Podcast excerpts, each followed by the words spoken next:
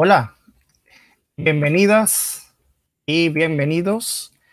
Eh, esta es eh, Descubriendo la Ciencia Abierta, eh, un evento impulsado por el Hub de Innovación de Quito, la Red de Investigación de Conocimiento sobre Hardware Libre y el Open Lab, el Laboratorio Ciudadano de Tecnologías y Cultura Libre. Em, bueno, eh, esta es la segunda sesión de este ciclo, del tercer ciclo y último ciclo de estas jornadas. Em, que, bueno, las hemos pensado en este formato un ciudadano, le hemos llamado así, eh, donde pues lo que queremos es que todas las personas, no solamente eh, las personas entendidas eh, sobre estos temas, sino también todos quienes eh, comprenden o no, quienes tienen curiosidad sobre, para conocer y descubrir sobre las dimensiones que tiene la, la, ciencia abierta. La semana pasada dimos inicio a este ciclo con un conversatorio para reflexionar sobre la evaluación de la ciencia en el siglo XXI. Estuvo muy interesante. Un poco resumiendo, Em, bueno, se ha puesto en cuestión la forma como, em, cómo se está evaluando en, distintos aspectos. Em, por ejemplo, el mecanismo de pares ciegos, que tiene más de 200 años y que no ha cambiado mucho eh, durante todo este tiempo, 200 años, en un contexto para nada cercano al nuestro ahora. Eh, donde no había el volumen de producción científica que tenemos ahora, eh, la diversidad eh, en términos de producción científica, la velocidad con la que se pueden procesar grandes cantidades de datos, em, la transnacionalidad, la, internacionalidad de, la producción científica con colaboradores de distintas partes del mundo, de distintas áreas saberes, del conocimiento, o, y a tiempo real. Bueno, esto hace 200 años eh, no había, eh, pero seguimos evaluando de la misma manera. Bueno, estas eran una de las reflexiones eh, o las métricas, los indicadores basados en citas que jamás fueron pensados en términos de evolución del conocimiento o de impacto de la investigación, sino eh, pues que tienen fines comerciales básicamente y hasta ahora lo siguen siendo. Eh, y bueno, con Alicia, Rodrigo y Nicolás eh, en la sesión anterior un poco se reflexionó sobre estos temas y si quieren conocer más detalles de esto, pues no se olviden de pasar por el canal de YouTube de las organizaciones que impulsan este evento, del Hub, de la Red de Conocimiento Libre y del Open Lab pues todas las sesiones están grabadas y podrán verlas de nuevo y compartirlas, que lo recomiendo mucho. Em, y bueno, y como estas reflexiones eh, también cómo pueden permear en la política pública es otro de los temas, eh, o la política institucional, eh, es, otro de los temas que queremos abordar. Em, quizás ese sea el gran desafío. Eh, aún hay países que no han logrado una política de acceso abierto eh, y en los países donde sí lo han logrado, eh, no ha sido por obra y gracia del Espíritu Santo. han habido personas maravillosas que han trabajado en esto, no es porque hayamos tenido policymakers iluminados que, que, conozcan al detalle sobre esto. Seguramente pues se han logrado en estos países avances eh, eh, gracias a personas como ustedes, eh, personas como nosotros, personas que estamos permanentemente en este tema que, que, nos interesa mucho y que se, seguramente se ha hecho procesos de pedagogía institucional sobre acceso abierto, sobre ciencia abierta en un ciclo sin fin. Bueno, sobre estos temas vamos a hablar el día de hoy con unas maravillosas invitadas eh, y desde la perspectiva, desde la mirada de cinco países eh, sobre casos de éxitos o no, eh, y sobre experiencias, perspectivas desde Costa Rica, Argentina, Colombia, Perú, México. No logramos conversar con alguien de Brasil para que también pudiera acompañarnos el día de hoy. Eso nos da mucha pena. pero bueno, no sigo más y, más bien quiero darle la bienvenida a Johanna Jaramillo, eh, que ha tenido la gentileza de acompañarnos otra vez el día de hoy en la moderación en esta ocasión. Eh, para conversar eh, o ayudarnos a conversar con nuestras invitadas y también para conversarnos sobre el caso colombiano. Así que bienvenida, Johanna.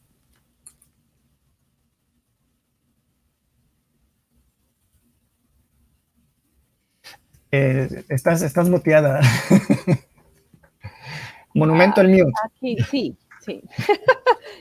no, que yo feliz de estar otra vez con ustedes en esta conversación, además sobre un tema que a mí me encanta porque es eje transversal eh, y tal vez de los huesitos más duros de roer en términos de cómo avanzamos en ciencia abierta en América Latina y es el tema del establecimiento de políticas públicas. Entonces, vamos a ver.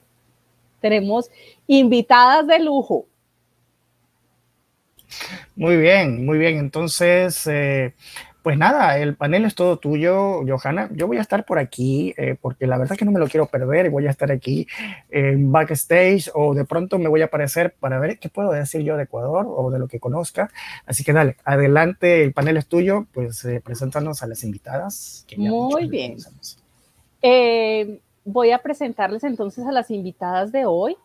Eh, la primera de ellas es Saray Córdoba González. Ella es catedrática jubilada de la Universidad de Costa Rica magíster en Ciencias de la Educación de Adultos y Bibliotecología de la Universidad de Costa Rica, docente en cursos virtuales a nivel latinoamericano y nacional para la formación de editores en calidad de las revistas científicas, repositorios de acceso abierto y escritura de artículos científicos.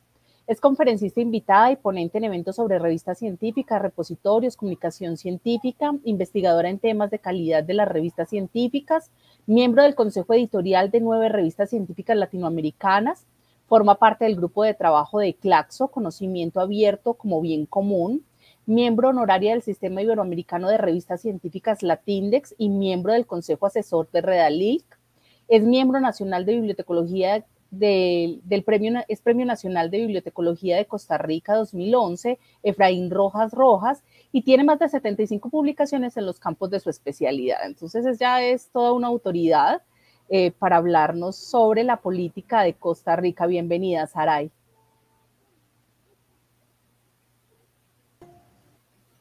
Muy buenas tardes. Eh, es un gusto estar aquí. Muchas gracias a los organizadores por, por la invitación y a Johanna por conducirnos. Em, en realidad es una... Eh, estoy en una situación diferente al resto de, de compañeros porque eh, creo que de los cinco países, bueno, de los cuatro países, sin contar el país de Johanna, Colombia, eh, no tenemos una ley aprobada.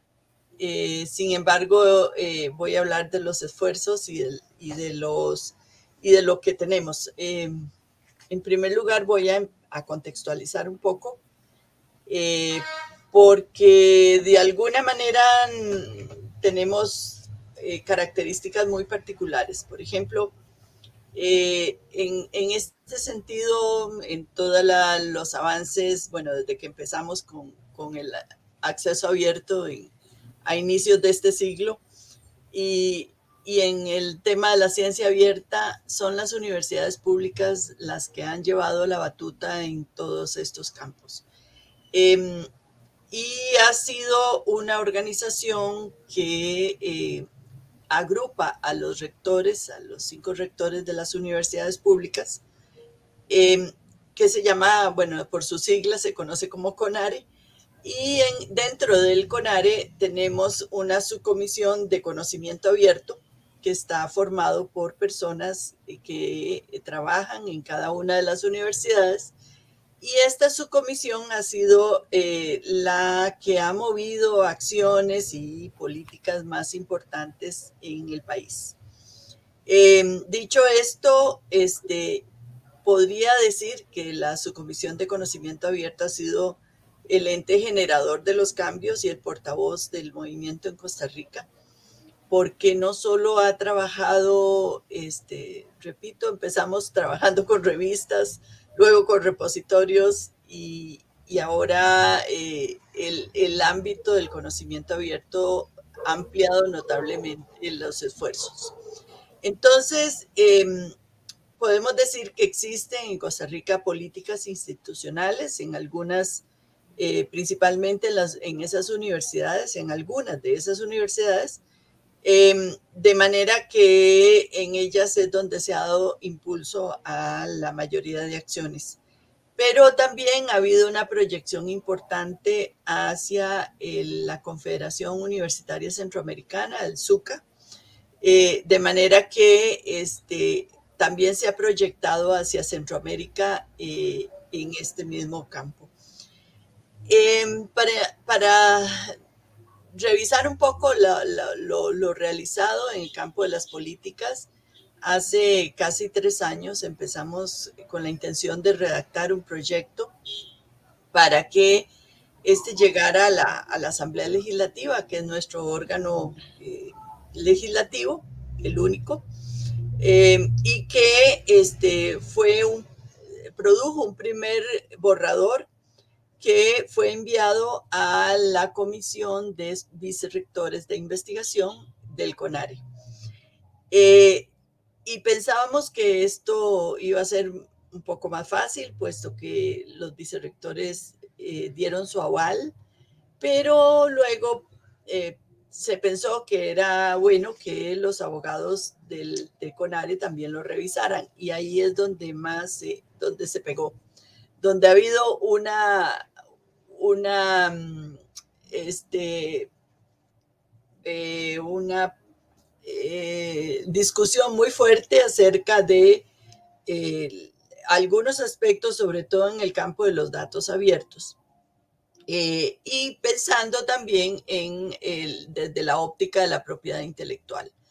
Y ahí es que, eh, por supuesto que cada quien tiene su visión particular o, dentro de la, ley que tenemos, de manera que em, eh, hay, hay, hay un proceso que va bastante lento. Sin embargo, podríamos decir que tenemos tiempo porque el año entrante cambia tanto el gobierno ejecutivo como el legislativo, cambiarán. Entonces, este, presentar el proyecto de ley este año, pues como que no tiene mucho sentido, de manera que es posible que quede para el año entrante. Y lo más importante es que sí existe bastante anuencia de parte de los vicerrectores eh, y vicerrectoras y ellos son los que eh, le dan el consejo a los rectores para que estos pasen el proyecto a la Asamblea Legislativa. Sin embargo, en Costa Rica se han dado pasos eh, muy importantes en el campo de la capacitación. Eh, por ejemplo, sobre la organización de datos abiertos, se está trabajando bastante, datos de investigación, y está en construcción al menos un repositorio eh, en una de las universidades públicas. Eh, ah, también se ha trabajado eh, con las escuelas de Codata y hay un capítulo abierto de la RDA, de la Research Data Alliance, de manera que se está recibiendo asesoría de parte de ellos también. Y una, un elemento muy importante es que al ser Costa Rica parte de la referencia, que ya hace bastantes años se, se inició el trabajo, también este ha sido una, un empuje muy importante para eh, avanzar en este campo.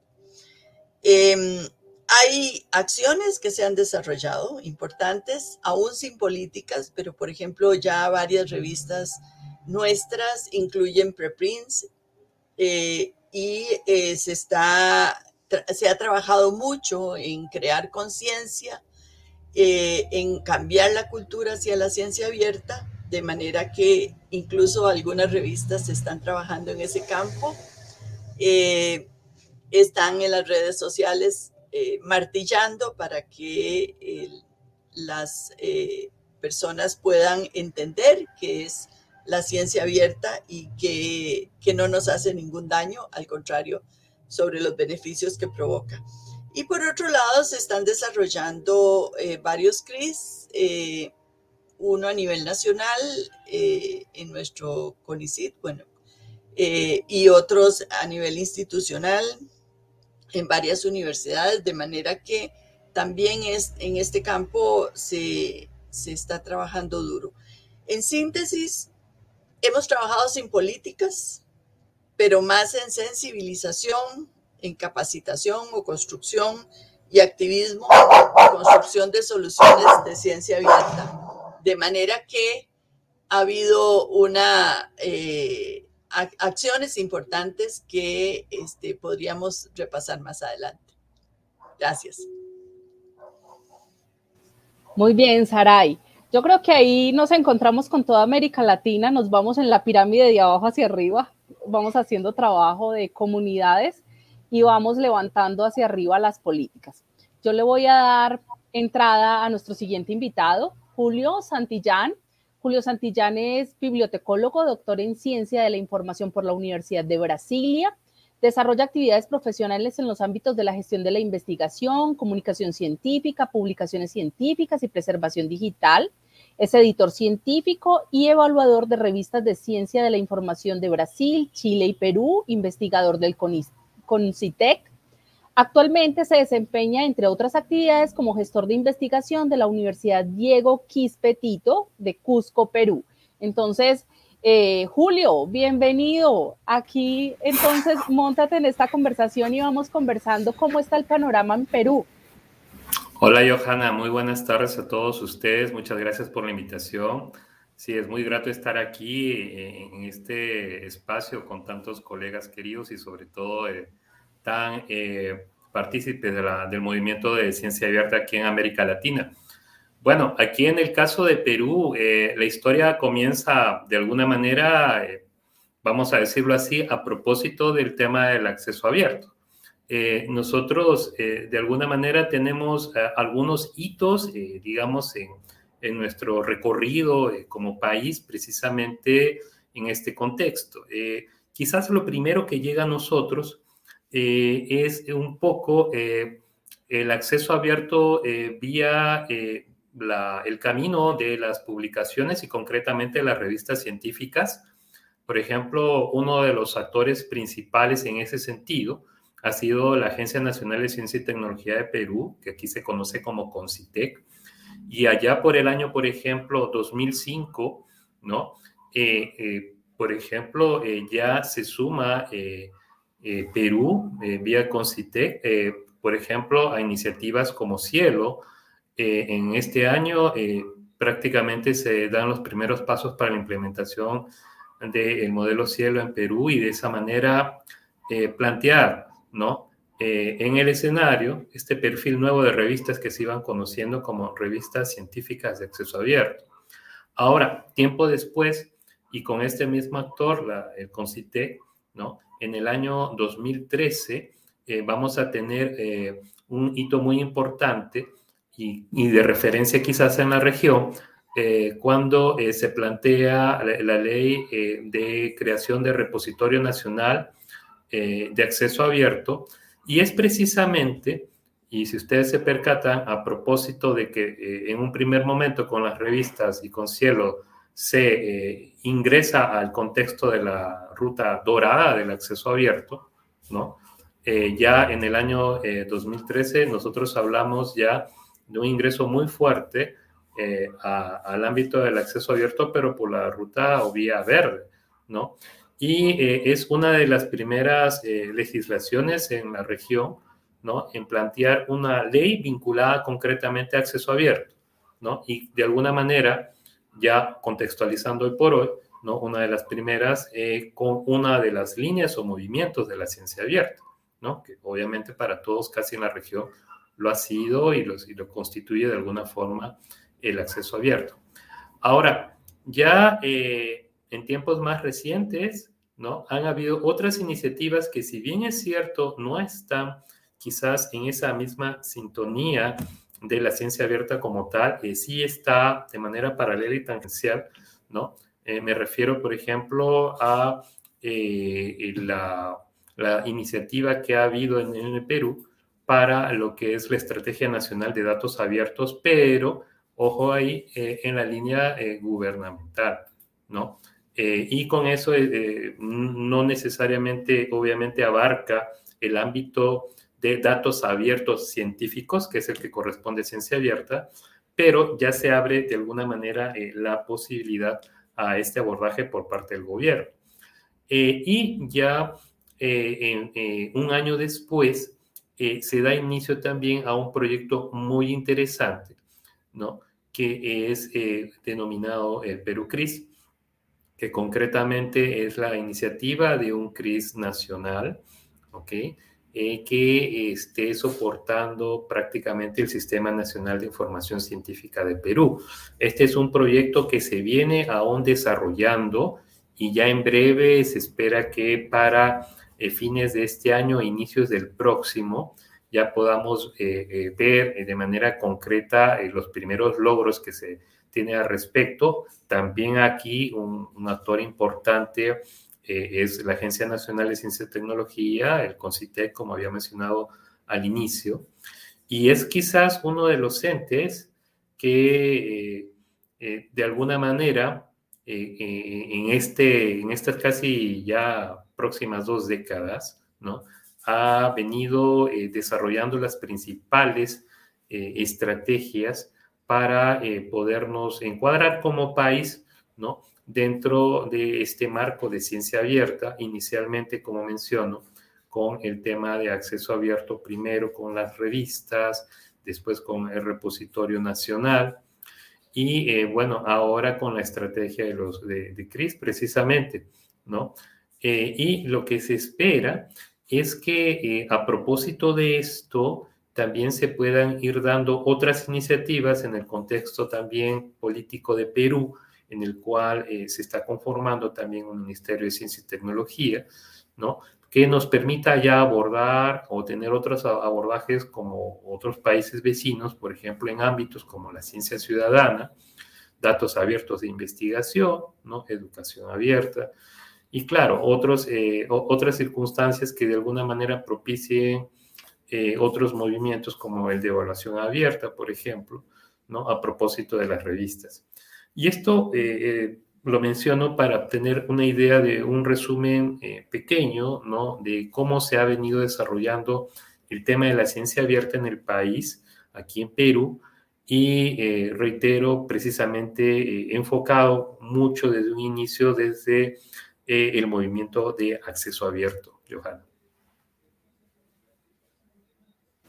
Muy bien, Julio. Eh, ahí, ahí nos vamos abriendo espacio en otras actividades de ciencia abierta y ahí se vienen abriendo los espacios a pesar de que las legislaciones todavía nos hablen mucho de acceso abierto, ¿no? Voy a montar en este momento entonces a nuestra conversación a la maestra Rosalina Vázquez Tapia. Ella es coordinadora general de la Red Mexicana de Repositorios Institucionales Remerí, responsable técnica del Nodo Nacional en Red Federada de Repositorios y Publicaciones Científicas de América Latina, La Referencia, es miembro del comité de la Conferencia Internacional Birredial ISTEC, socio técnico del proyecto Los Primeros Libros de la América PLA, miembro de la Confederación de Repositorios COA y Organización, Internacional Eurocris Integrate, del grupo de expertos y líderes de ANIOS TIC y el equipo colaborativo de UDI Tradi de la Universidad Autónoma de San Luis de Potosí. Es ingeniero en sistemas de computacionales y maestra en tecnología educativa. Actualmente cursa el doctorado en formación de la Sociedad del Conocimiento de la Universidad de Salamanca en España y desde 1992 es funcionario de la Universidad Autónoma de San Luis de Potosí, ocupando diferentes puestos directivos. Es fundadora y coordinadora general de Remerí y responsable técnica del Nodo Mexicano de la Referencia desde el 2012 actualmente y hasta actualmente colabora en, en diferentes iniciativas y proyectos nacionales e internacionales en materia de acceso abierto, ciencia abierta, repositorios digitales, bibliotecas digitales, recursos educativos abiertos y tecnología educativa. Pues entonces, bienvenidísima, Rosalina, qué bueno que nos acompañes. Y, pues nada, te dejo, te dejo pantalla para que nos cuentes del caso mexicano. Claro que sí, Johanna. Buenas tardes, buenas tardes, compañeros, compañeras y todos los que nos acompañan a través de las redes sociales. Muchas gracias a los organizadores por la invitación y pues es un placer poder conversar un poco eh, con ustedes en este espacio sobre lo que ha sido la experiencia en México.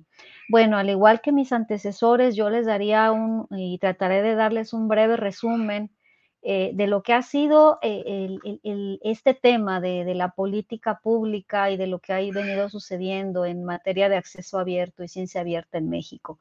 Bueno, como todos saben, en México tenemos un decreto de ley emitido el 20 de mayo del 2014 por el cual se hicieron reformas a la ley de ciencia y tecnología y se agregó un capítulo sobre acceso abierto y acceso a la información científica, tecnológica e innovación y el repositorio nacional. En esta reforma de ley se estableció que el Consejo Nacional de Ciencia y Tecnología, CONACYT, sería el encargado de diseñar e implementar la estrategia nacional y de crear y operar el repositorio nacional al que se le llamó de recursos de información científica, tecnológica e innovación.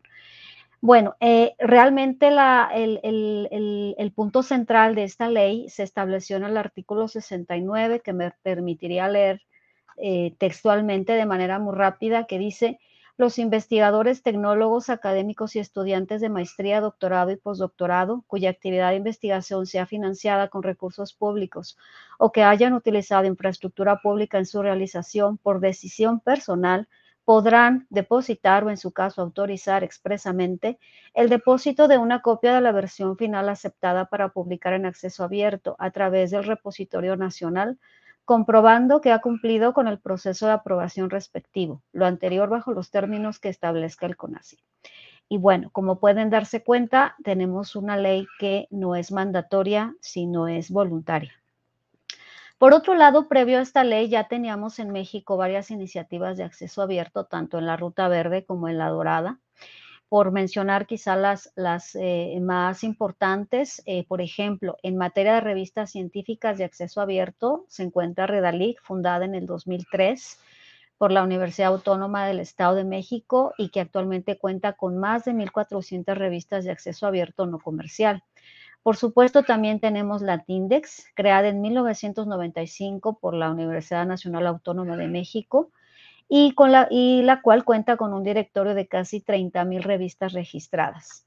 También tenemos Cielo México, que eh, fue desarrollada por la Dirección General de Bibliotecas de la UNAM desde el 2004. En cuanto al tema de los repositorios, bueno, tenemos la Red Mexicana de Repositorios Institucionales, REMERI, que tengo el gusto de haber sido fundadora en el 2012 y que creamos esta red con el propósito inicial de desarrollar el nodo técnico de México para la referencia, que como sabemos, y haciendo aquí un pequeño paréntesis, eh, la referencia fue un proyecto gestado en el 2012 con financiamiento del Banco Interamericano de Desarrollo, que comenzó su operación en 2013 y hasta la fecha lo conformamos 12 países de la región. Actualmente en Remeri contamos con 133 repositorios institucionales temáticos y también tenemos algunos de datos. Respecto a datos, eh, tenemos sí algunos repositorios integrados en Remeri, hay otros tantos en el repositorio nacional de CONACYT y algunos pocos portales de, datos, quizá el más importante es el que está eh, siendo desarrollado por la Universidad Nacional Autónoma de México. Eh, en materia de recursos educativos abiertos, tenemos algunos proyectos colaborativos eh, en los cuales estamos tratando de integrar y de compartir estos recursos. Ah, la mayoría de ellos realmente se encuentran en las plataformas de LMS y por lo tanto mayormente son de acceso cerrado. Entonces lo que estamos buscando es poder desarrollar un integrador, un proyecto que nos permita integrar a través de una plataforma eh, todos estos recursos para que puedan ser reutilizados y compartidos. En materia de educación abierta y a distancia, pues también se han ido consolidando algunos esfuerzos que años atrás comenzaron algunas instituciones, por mencionar algunas como la UNAM, el Tecnológico de Monterrey, la Universidad de Guadalajara, la Autónoma de Nuevo León, que bueno, pues han, han ido ampliando de manera institucional sus estrategias digitales y se han conformado organizaciones como ECUESAT, Espacios Comunes de Educación Superior, y otras iniciativas que han ido sumando a la generación de modalidades educativas no convencionales. Eh, en cuanto a los sistemas de gestión de la investigación, conocidos como CRIS, tenemos actualmente en México detectados nueve sistemas que están operando bajo un modelo CRIS. Eh, tres de ellos están desarrollados sobre un modelo híbrido, es decir, eh, una integración del software vivo con un desarrollo propio. Eh, una más que utiliza Vivo, una que también utiliza DSpace CRIS y cuatro instituciones que están utilizando eh, eh, el sistema Pure de Elsevier. Entonces, pues de manera general ese es el panorama en México en cuanto a políticas institucionales no hay como tal en, las instituciones mandatos de acceso abierto. Sí se tienen algunas políticas de acceso abierto que han sido aprobadas por sus consejos directivos.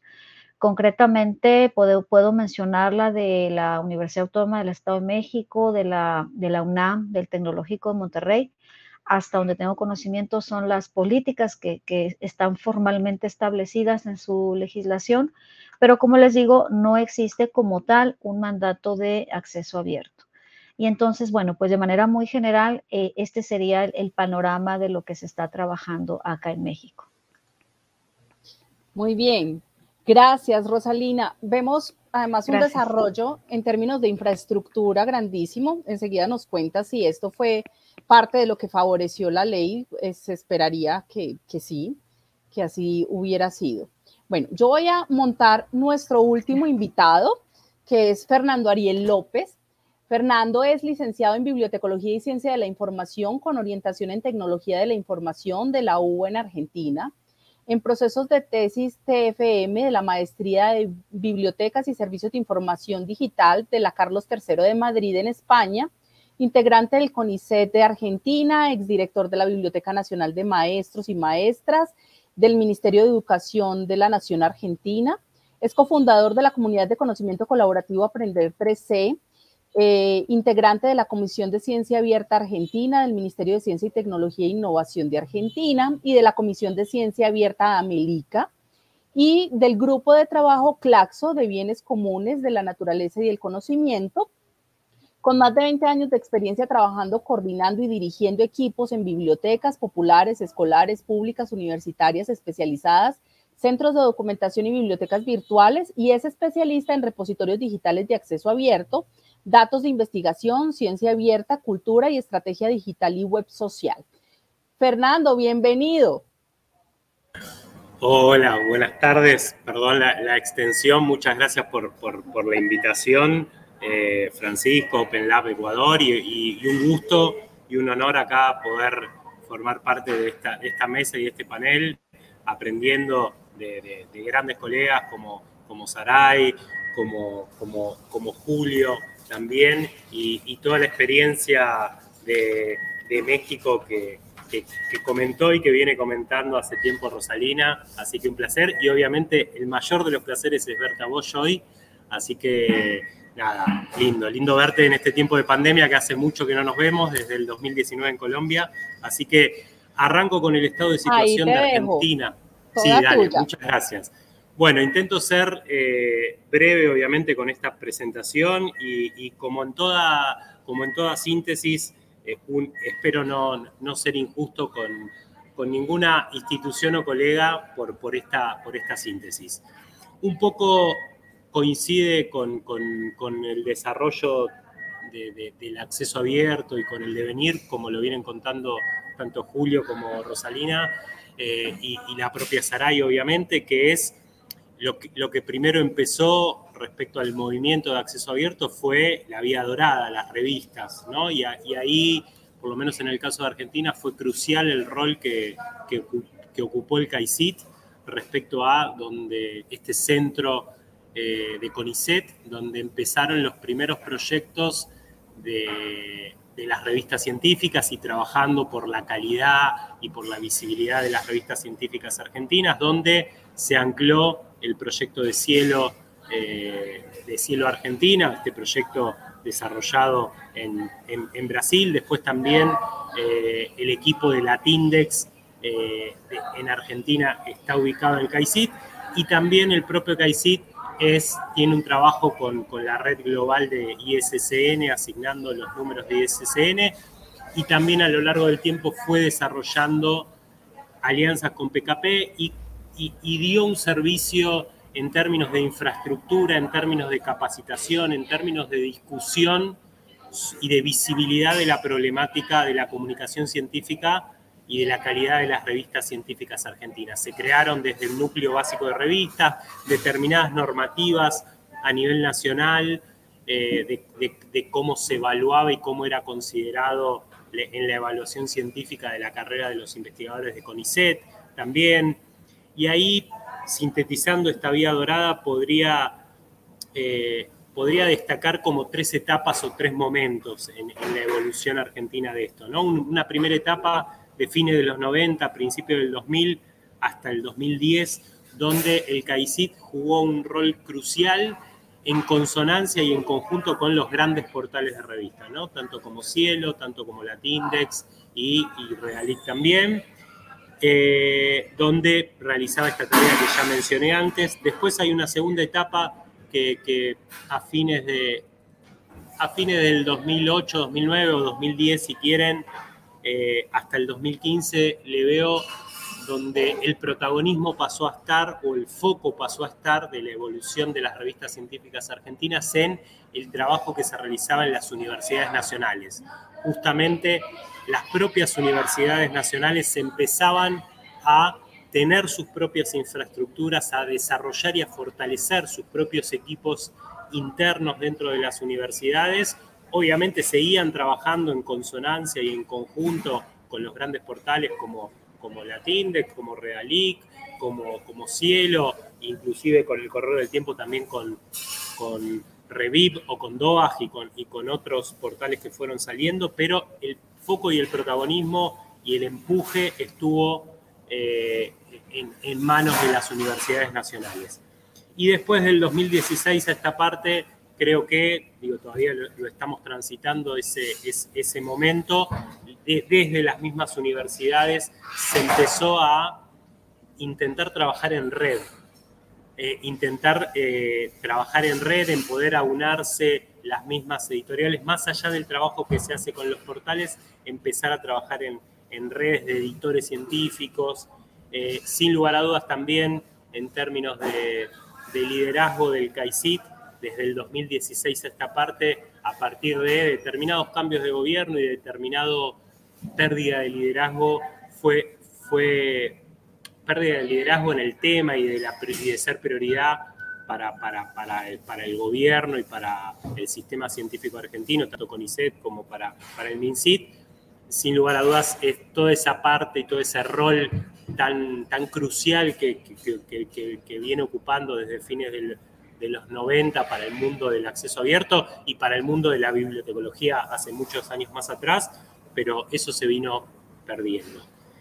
En principio ahí lo que es vía dorada. Después en lo que es vía, vía verde o el mundo de los repositorios y en principio de las bibliotecas digitales, como se lo llamaba, podemos, puedo destacar una primera etapa y un rol protagónico que lo sigue sosteniendo a lo largo del tiempo, que es el de Claxo, la primera eh, casi biblioteca digital en acceso abierto, donde eh, tanto en convenio con la estrategia editorial y la estrategia de divulgación y de la biblioteca fueron de la mano desde fines del, del 98 en adelante, de la mano de una de las referentes del acceso abierto y de la ciencia abierta latinoamericana, como es Dominique Babini, sin lugar a dudas ese protagonismo en términos de poder generar primero una infraestructura, poder empezar a, cuestionar los monopolios y empezar a, hacer esta, este trabajo de concientización del, conocimiento como un bien común y no únicamente como un commodity como lo venían trabajando los grandes monopolios, sin lugar a dudas en esa etapa de los grandes eh, redes de bibliotecas virtuales o repositorios, quiero destacar no solo a Claxo, sino también a la OPS, digamos que eran estrategias latinoamericanas, ¿no? La OPS o SIDALC en términos de, agronomía ocuparon un rol muy central en, en esa construcción y de ir abriendo y de ir sensibilizando y capacitando.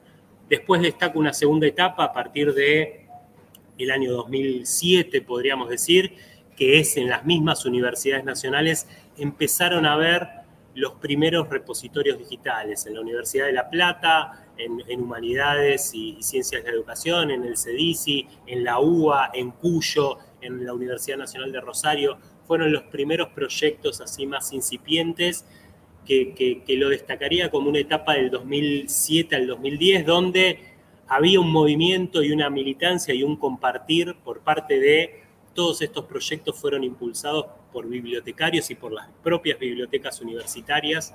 Eh, el, el 90-95% de los repositorios en Argentina fueron impulsados por parte de las bibliotecas universitarias, lo cual marca un camino y marca un compromiso con la temática y con el acceso abierto al conocimiento de parte del colectivo bibliotecario que sigue estando en pie y sigue sosteniendo.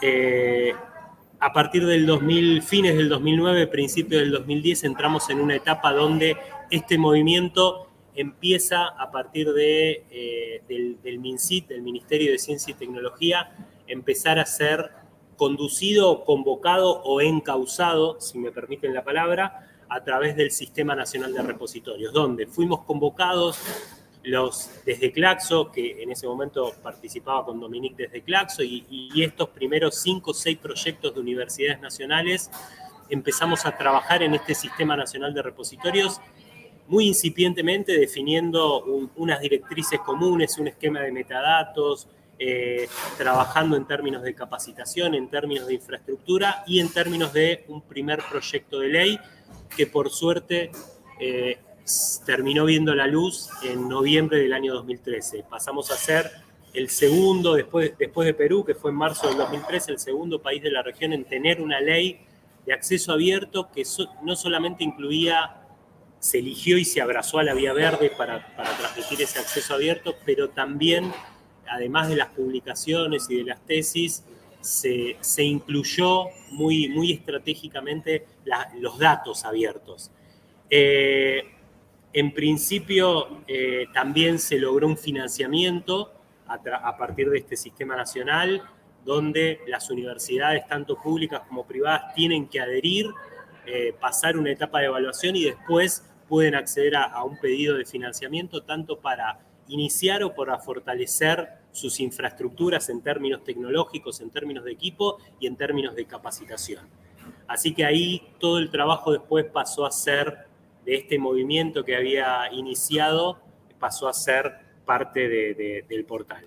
Después, en términos de, acá ya cierro, en términos de ciencia abierta, eh, tanto un movimiento de software eh, libre como el movimiento de recursos educativos y de licencias eh, estaba, estaba históricamente también, al mismo tiempo que el acceso abierto, muy disperso en las universidades y se empezó a, unir un poco más eh, con, el acceso abierto. También hay experiencias nacionales respecto al hardware abierto a partir del 2013, 2014 y más desde el 2015.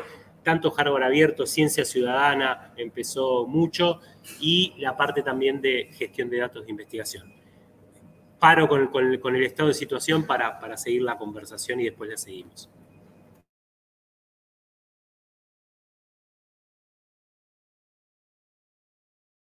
Estás muteada, Joy. Otra vez me pasa, joder. En fin. Eh, yo me voy a tomar un par de minutos para contarles de qué va la situación en Colombia y arrancamos a conversar, ¿sí? Eh, Colombia inició su movimiento hacia el acceso abierto a través de la Biblioteca Digital Colombiana, que fue una estructura conformada por 10 de las grandes universidades del país, un trabajo muy, muy fuerte en términos de una red de repositorios.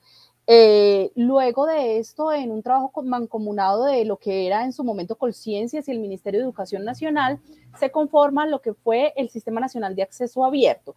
En esa época, además, teníamos, eh, estaba, también la conformación del el Sistema Nacional de REA, Recursos Educativos Abiertos, eh, y ya se estaba consolidando el Banco Nacional de OVAS, que era todos los recursos educativos para los ciclos de primaria y secundaria.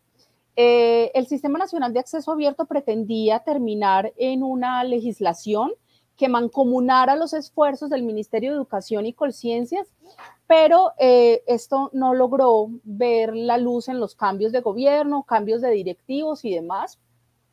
Eh, llega finalmente en Colciencias, se, se, adopta, digamos, un poco esa, esta iniciativa, a través de la conformación de la Red Colombiana de Información Científica, que en teoría debía dar un poco eh, la gobernanza de toda la información científica del país y desde allí levantarse la política de, ciencia abierta de Colombia.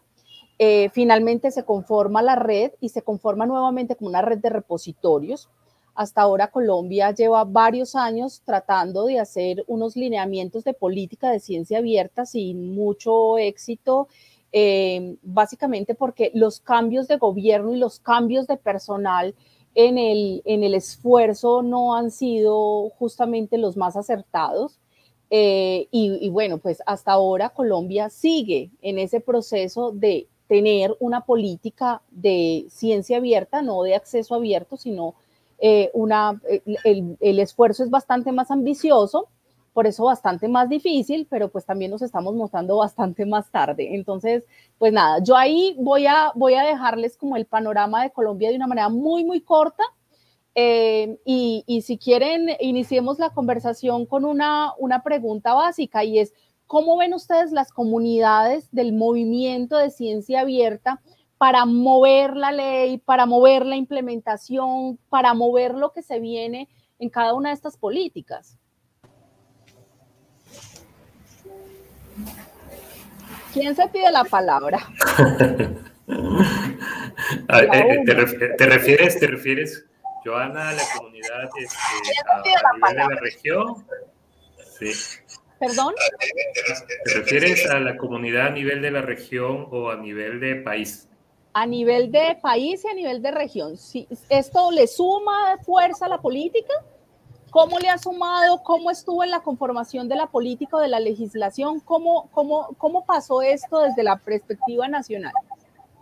Bueno, si me permite un poco comentar en el caso de Perú, eh, bueno, muchos actores aún están presentes todavía, pero eh, lamentablemente eh, la circunstancia cambiante, obviamente, sobre todo el entorno político, porque estamos hablando de políticas públicas y obviamente estamos hablando de, de política nacional y el entorno político nacional es muy cambiante, obviamente no nos permite a los actores o a todos aquellos, entre comillas, activistas que estamos involucrados con el tema, a tener una cercanía constante, ¿no? Con quienes, con aquellos este, que definitivamente determinan estas políticas, hablo por el caso peruano.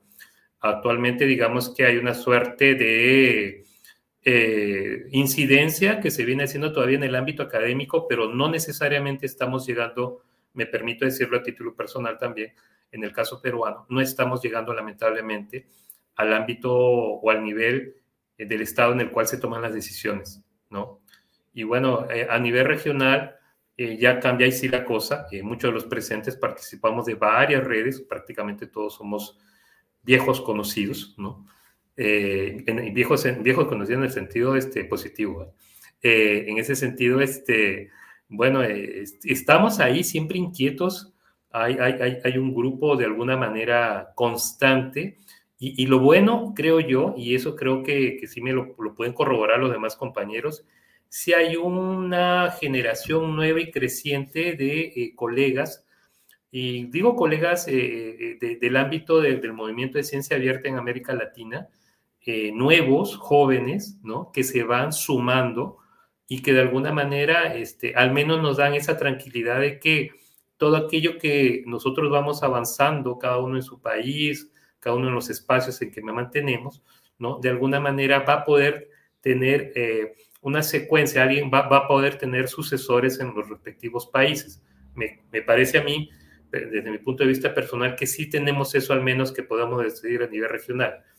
Eh, a nivel de país todavía, reitero, en el caso peruano sí falta trabajar, estamos en esas, ¿no? Y pienso yo que precisamente esa es parte de una de las estrategias importantes, ¿no? Que tenemos que ver cómo el movimiento en nuestros países, ¿no? Debe tener una consecución, ¿no? Con, en cuanto a actores y también eh, seguir trabajando en hacer la incidencia a nivel de los tomadores de decisiones por, por cada uno de, de nuestros países, ¿no?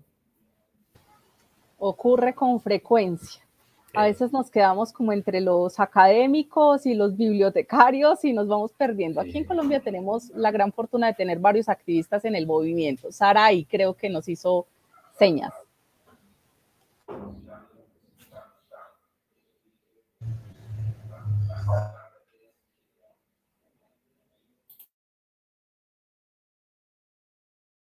Mut, no te escuchamos. Estás muteada.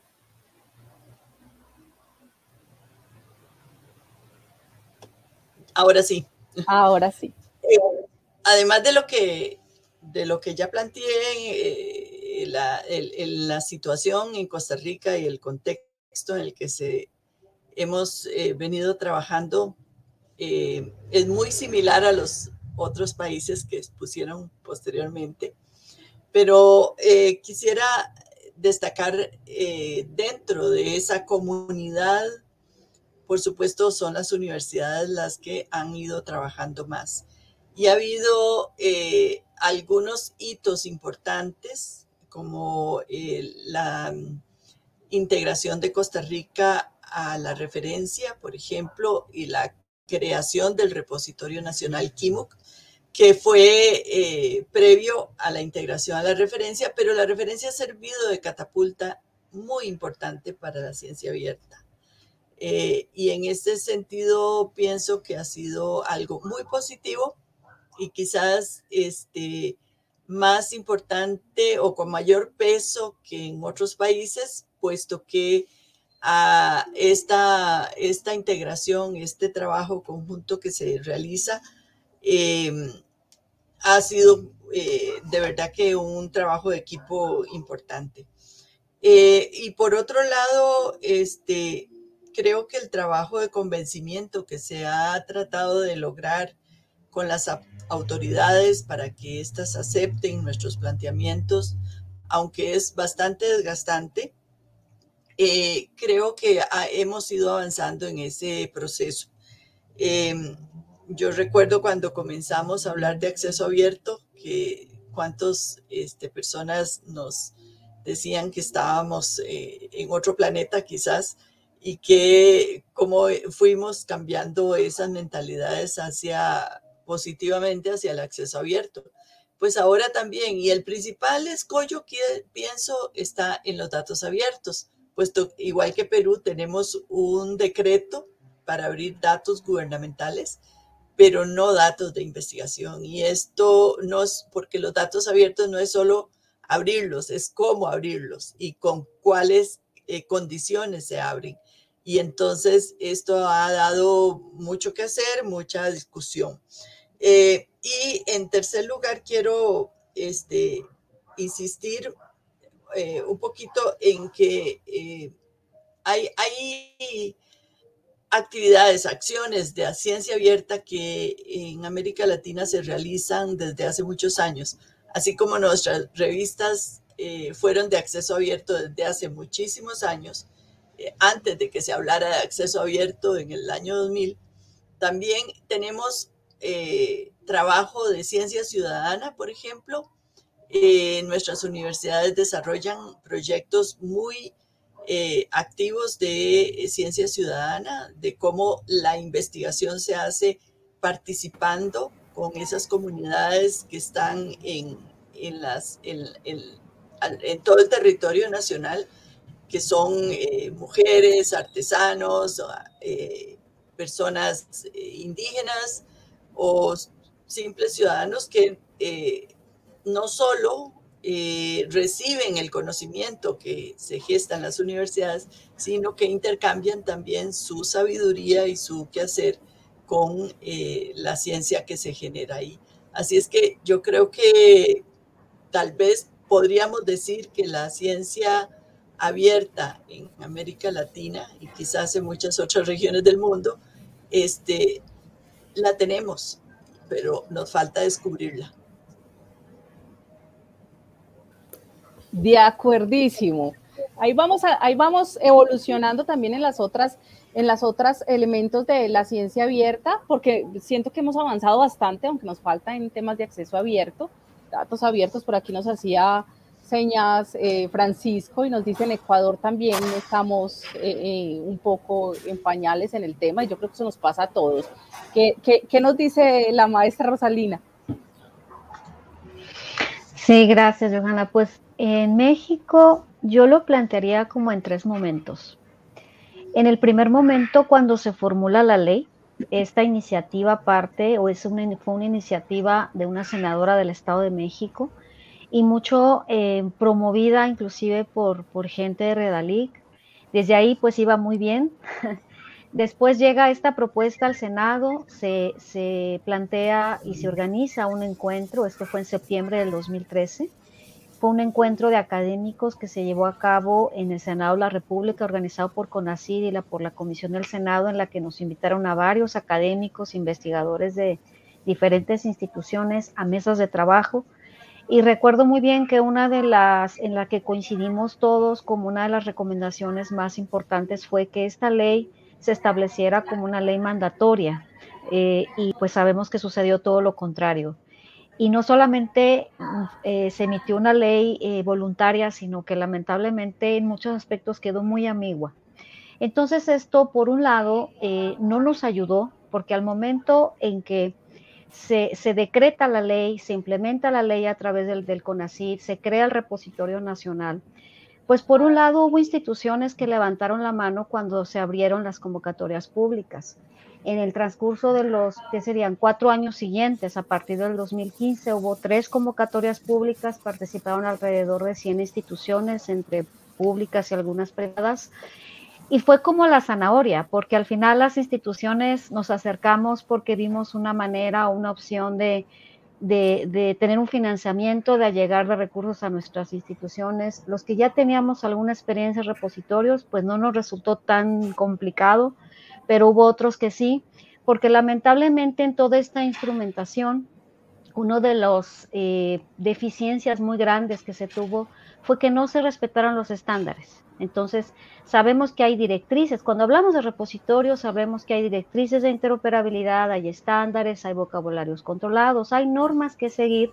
para que realmente los repositorios se puedan interconectar y, lamentablemente en los lineamientos técnicos y operativos que se emitieron desde el CONACID, pues no sucedió así. Entonces al final las instituciones tuvimos que instrumentar dos, lo que llamaríamos técnicamente salidas de metadatos, una para que fuera interoperable con CONACID y la otra para mantener la interoperabilidad con otros agregadores, como el, con el propio OpenAire, con Remedy, con la referencia. Eh, entonces, en este sentido, pues, por un lado, eh, sí fue un, mecanismo de, promover que se hicieran o se consolidaran repositorios, pero por otro lado, pues lamentablemente eh, en ese momento se puede decir que CONACID, perdón, que el repositorio nacional de CONACID, pues pareciera como una gran isla, porque los repositorios que están ahí no son interoperables con los agregadores eh, porque no se siguieron esos estándares, no hubo un trabajo de seguimiento en cuanto a, poder vincular otras fuentes de información como las revistas.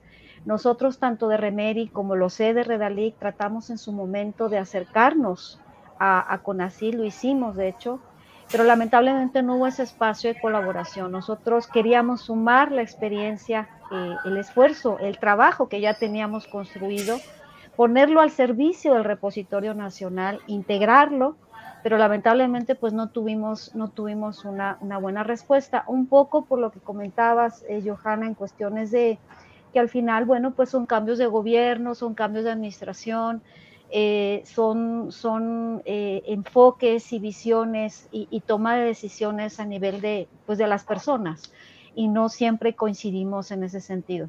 Entonces, este, pues bueno, en este momento sigue habiendo estos importantes esfuerzos, estas iniciativas, redes, proyectos, etcétera, pero al menos desde la política pública no hay esa suma y no se ve, lamentablemente, que en un mediano plazo eso pueda suceder. Yo creo que ahí más bien seremos nosotros, las instituciones, sobre todo las iniciativas como Remeri, Redalic, las que se quieran sumar, que tengamos ese reto de, realmente empujar más bien esa, ese ecosistema de ciencia abierta que podríamos, porque creo que tenemos los recursos para poderlo hacer, si logramos sumar estos esfuerzos y empezarlo a construir y esperando que en algún momento en ese barco que podamos empezar a, levantar, pues se sume con ACID, porque en este momento lamentablemente no estamos eh, trabajando, como diríamos, en equipo.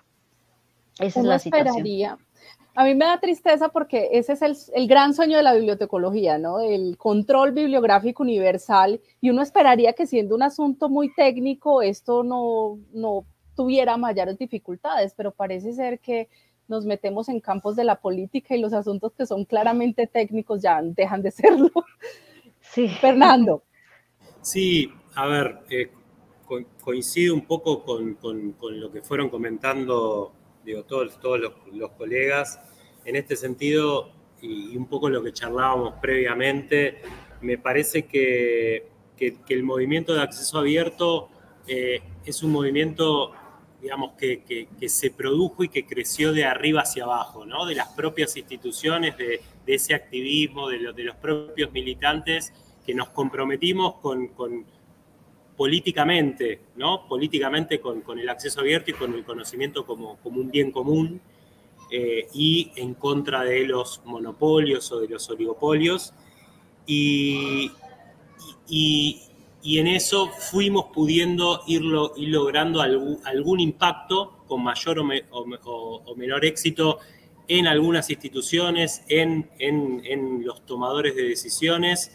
En el mejor de los casos hubo instituciones con, más o menos reflejo como eh, CONACIT, en el caso de, México, como comentaba eh, recién eh, la compañera, CONICET o el MINCIT en el caso de Argentina, eh, donde empezó a haber un interés por parte de algunos funcionarios que podían llegar y empezaron como a encauzar esa energía que venía dispersa o ese trabajo colaborativo y le empezaron a encauzar y se pudo lograr algunos avances. En nuestro caso, digo, el producto de ese trabajo colaborativo y de ese encauce institucional lo logramos con la ley, lo logramos con un financiamiento con las capacitaciones y demás es, pero eso sirvió un momento y duró un momento. Yo creo que ahí hubo por parte, y, obviamente lo, digo con mucho, con mucho respeto y, despersonalizándolo, pero digo, sin lugar a dudas hubo una inexperiencia política como, bibliotecarios o como actores políticos dentro de este ecosistema de la comunicación científica donde como el tema pasó a ser eh, tratado institucionalmente, hubo un, relajo de que el tema iba a continuar y de que iba a, seguir. Lo cual, con los cambios, con los, cambios de gobierno, con los cambios de autoridades, muchos de estos funcionarios, sin lugar a dudas, eh, y hablo nuevamente en el caso de Argentina, tuvieron, por un lado, o poca incidencia en las nuevas autoridades para continuar con este tema y con el interés sobre el tema. Y por otro lado, eh, digo, poco, poco reflejo para ver si estaba funcionando o no esta política pública y para poder producir en términos de cumplimiento y poder producir eh, como eh, una evaluación de cómo estaba sucediendo esta, esta política pública, si se estaba sucediendo o no. Por ejemplo, un caso concreto, en el caso del Sistema Nacional de Repositorios Digitales de Argentina, implicaba y hay un financiamiento el cual se puede pedir y durante los primeros eh, cuatro años, cinco años, había digo, solamente cinco instituciones que habían pedido financiamiento y que lo habían obtenido. En cinco años, cinco instituciones, cinco universidades. Lo cual ahí había, digo, un, poco reflejo poco reflejo de las autoridades para evaluar que esa política había algo que, no estaba estimulando el desarrollo de repositorios. Y creo que, que, sin lugar a dudas el financiamiento que se produjo en términos de infraestructura, en términos de, liderazgo de algunas instituciones como el CAICIT, apelan a esto, apelan a ese cambio de gobierno y, y a la poca incidencia que los funcionarios que siguen estando en estos lugares claves y que el movimiento se relajó, eh, poco impacto en, las nuevas autoridades y en la agenda política o por lo menos científica de, Argentina. Después, en términos de conocimiento, de infraestructura y, digo, la parte de revistas y de repositorios, yo creo que, que sigue estando, por más que siempre falta eh, fortalecer, pero, pero está, está ahí, está estable, está, está madura. Respecto a lo que es datos, no. Respecto a lo que es datos, es muy incipiente, son muy poquitas las experiencias. Desde, desde CONICET empezamos a trabajar con, con, los planes de gestión de datos, pero en términos de repositorio muy poco. Sin lugar a dudas, falta, sí a diferencia de las revistas y de los repositorios, falta mucho financiamiento y falta una postura nacional que creo también, y me permito, y con todo respeto, me parece que también lo mismo sucedió a nivel regional. Nos quedamos mirando o esperando por ahí a ver el movimiento de la referencia, de cómo trabajaba, cómo avanzaba, cómo empujaba. Y, y en principio el primero de las reacciones de la referencia, que entiendo que ahora es otro, pero fue poder trabajar con Europa y poder depositar los datos allá en el repositorio de Europa, lo cual en términos de soberanía tecnológica o nacional me parece un grave, un grave error.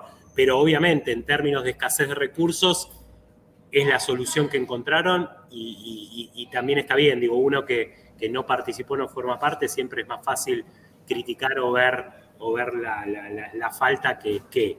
Pero bueno, un poco eso y después, nada, estoy ahí abierto también a esta pregunta que hace Martín y poder opinar. para, para un poquito el carrito que tienes, porque es que me estás poniendo sobre la mesa un montón de cosas que es necesario analizar. Bueno, usted es la coordinadora de la mesa, así que tiene que hacerlo. quiero darle paso a la pregunta que nos hace Martina Alberto Tena y volvemos sobre esos puntos que estás, que estás tocando. Él nos dice, es necesario buscar una integración global de América Latina que amalgame repositorio. Está hablando claramente del tema técnico, la referencia y, revistas eh, Amelica, Redalí, Cielo. Y él pregunta qué piensa de lo que viene haciendo Claxo, si ese sería el modelo, porque la otra cosa que hay que reconocer es que América Latina ha montado un montón de infraestructuras y parece ser que las infraestructuras tampoco se hablan.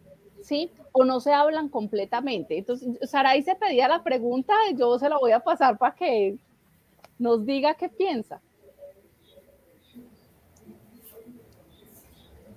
Gracias. En, primer lugar, yo quiero hacer una aclaración y es que eh, la referencia no solo agrupa repositorios, porque los repositorios eh, cosechan las revistas también. Entonces, eh, hay repositorios y revistas en la referencia. El problema, eh, para mí el modelo de la referencia es el que debería de eh, sumar todos los países latinoamericanos, pero el problema es que la referencia tiene que ser sostenida por las cuotas de los países y no todos los países están dispuestos a pagar. Incluso ha habido problemas porque hay moratoria y entonces han tenido que esperar a que otros, algunos se, se reactiven y entonces el asunto es que eh, el, modelo que podría haber, eh, que podría ser de la referencia necesita esa sostenibilidad. Si Claxo puede, puede agregar, sí, el modelo de Claxo es impresionante porque incluye no solo artículos, sino revistas, eh, perdón, libros. la librería de Claxo es importantísima. Eh, por supuesto que solo en las ciencias sociales, nos falta eh, los de la otra acera. Y el problema también es que, este, ¿quién sostendría eh, esa, quién financiaría esa, esa biblioteca virtual con el modelo de Claxo para que agrupe todos?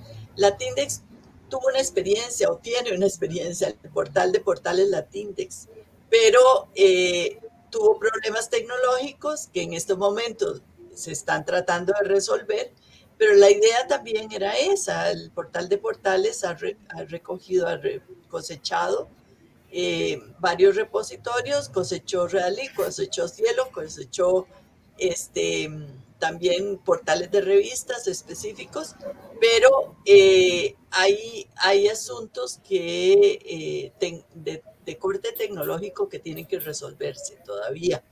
Así es que eh, creo que nuestros sistemas sí podrían hablarse, sí podríamos formar una amalgama de todas las experiencias que hemos tenido en América Latina, pero el asunto es, pienso, de recursos, porque eh, hacer algo más grande necesita financiamiento.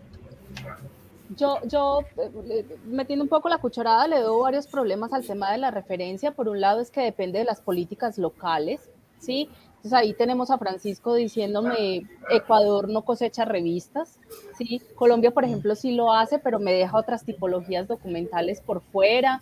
El tema de si van a querer o no pagar las membresías.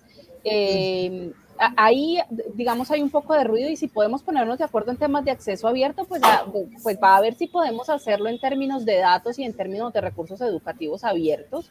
Eh, cuando los metadatos empiezan a complejizarnos por áreas de conocimiento, además de que la, no facilita armar comunidades, pienso yo. Eh, entonces, pues nada, Julio, se pedía, se pedía palabra. Pues sí, eh, gracias. Bueno, coincido mucho en lo que plantea Saray y yo más bien lo que agregaría es concretamente que quizás el modelo para hacer incidencia tal cual como lo está haciendo Claxo es muy bueno y ellos están dando, vamos a decirlo de alguna manera, una densidad académica, teórica a todo lo que se viene haciendo, se está registrando todo lo que, todo el trabajo de incidencia que se viene haciendo en cuanto a, ciencia abierta y los otros movimientos como acceso abierto. Y ahora, en el caso eh, eh, de, la referencia, me parece que quizás es el modelo más adecuado en cuanto a lo práctico en lo aplicativo. Pero claro, lo que necesitamos aquí es trabajar algo más allá, ¿no? Netamente del tema de los repositorios, ¿no? Y lo ideal aquí sería quizás sobre la base de una experiencia como eh, la referencia, trabajar precisamente algo mucho más amplio y ambicioso en función a ciencia abierta para nuestros países. Pero definitivamente coincido plenamente que el tema es financiamiento, o sea, ¿quién finalmente se hace cargo de eso? Por ejemplo, una de, uno de los alcances que nos hacía Claxo, por ejemplo, a, a, propósito de, uno de los grupos de trabajo que tiene, como es FOLEC, por ejemplo, que necesitamos en la región, ¿no? Eh, tener infraestructura, ¿no? Tener una infraestructura tener, y crear con ello un ecosistema propio, ¿no? Y estamos hablando de un sistema ¿no? de, información científica para la región, ¿no? que se desarrolle con un perfil propio para cada país y que nos integremos todos, porque simplemente no lo tenemos. El punto es eh, cómo se asume eso, el costo de eso, porque definitivamente se requiere, pero eso amerita un costo y obviamente quiénes son los actores que en este caso se van a hacer cargo de eso, ¿no?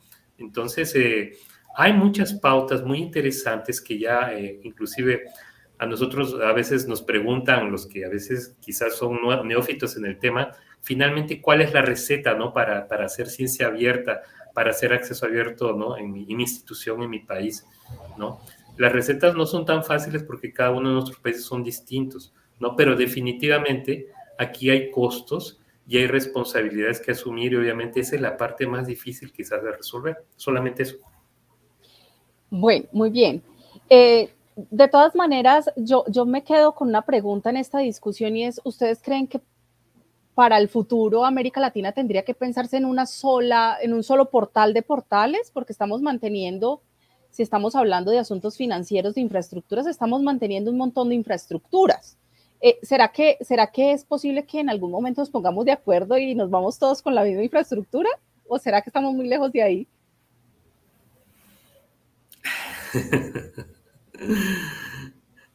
Es complicado responder eso. Es complicado responder Estamos jugando a la pitoniza, pues. Sí, sí.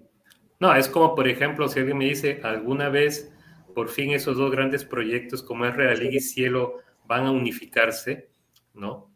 Eh, quisiéramos que sí, pero obviamente este, eh, tienen que ponerse de acuerdo ellos antes finalmente en los objetivos, porque son dos proyectos distintos, muy buenos, pero que serían excelente para todos, al menos en la región, que se, se, se complementen, se integren de alguna manera, ¿no? Pero depende mucho, obviamente, de las políticas que, tienen cada una de las organizaciones que financian estos proyectos. O sea, pasa necesariamente por cuestiones políticas.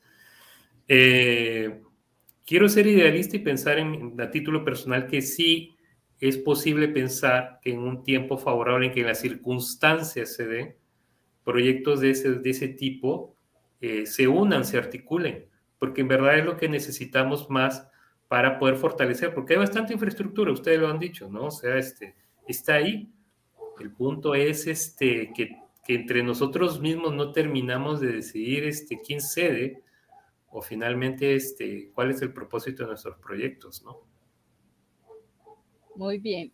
Yo me voy a meter en, eh, ah, bueno, Sara, y aquí nos, nos Y, bueno, Rosalina también, vamos. Se puso bueno esto. Yo voy a, yo voy a, referirme a, un hecho histórico. Una vez estábamos en, México en una mesa eh, donde había representación de Cielo, de Realic, Latindex. Eh, me falta uno, creo que estaba Dominique Babini y eh, en ese momento en la referencia, sí estábamos en San Cristóbal de las Casas. Y resulta que Eduardo Aguado de Realic planteó la, el proyecto, que en ese momento era proyecto, ahora es una realidad, de que Realic eh, iba a marcar con XML eh, JATS para que eh, sirviera como un solo lenguaje y que pudiera integrar, este, integrar otros sistemas. No integrarlos a Realic, pero sí que los sistemas se hablaran entre ellos y que pudiera eh, ahí comenzar, por lo menos desde la perspectiva tecnológica, una integración de sistemas. Y ahí hubo una discusión muy fuerte porque eh, recuerdo que la, eh, la, intención de hacer eso, de una vez hubo una reacción de que a mí nadie me va a imponer nada. Entonces, este, vimos que eh, resulta difícil, resulta difícil porque eh, el asunto es por dónde empezar, quién le pone el cascabel al gato. Y, Los benditos eh, egos, ¿quién va a ceder? Creo que por ahí va el asunto. Y por otro lado también este, hay presiones este, de otro tipo, ¿verdad? Políticas de, que creo que son afectan esa posibilidad, esa solidaridad que deberíamos de tener entre nosotros eh, y, de, de, verdad que compartir recursos como debe ser, que en eso este, las capacitaciones en XML Chats eh, cumplían ese o, cumplen ese, por lo menos desde la perspectiva tecnológica, esa, ese, ese ideal. Rosalina, Gracias, sí, yo, yo sumando a lo que comenta Saraí, lo que preguntaba Johanna y la pregunta anterior también, respecto a la referencia y a estos sistemas.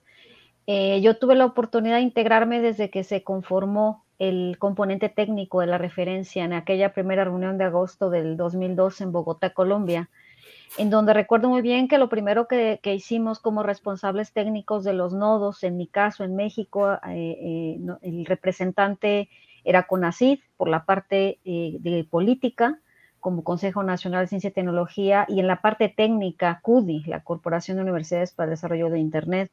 Entonces establecimos un primer marco de, acuerdos técnicos, qué se iba a cosechar y cómo se iba a cosechar. Y así 2013 arrancamos ya formalmente en la referencia. ¿Y qué sucedió en los, en los siguientes años? Un poco eh, eh, esta eh, estos dos grandes componentes que han prevalecido en la referencia, es decir, un componente eh, de, un consejo directivo en el cual hay, hay lineamientos eh, normativos en donde el Consejo, Ministerio de Ciencia y Tecnología tiene que estar presente, en donde lamentablemente sí hay una cuota que pagar para poder ser parte de. Al final ese fue el modelo de sostenibilidad financiera que ellos acordaron en aquel momento y que es vigente y por otro lado, el componente técnico, con los que nos, nos han llamado responsables técnicos de, nodos nacionales, ¿no? Y que ahora ya somos 12. Empezamos 6 y ahora somos 12.